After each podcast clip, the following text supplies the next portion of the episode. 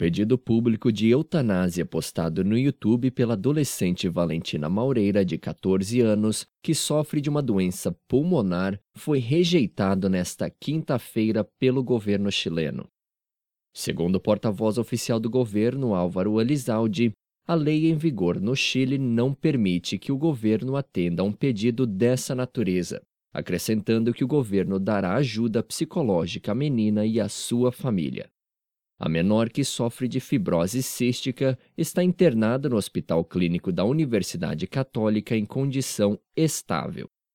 O sistema público chileno garante a cobertura do tratamento de sua doença de caráter hereditário e que já causou a morte de seus irmãos aos seis anos.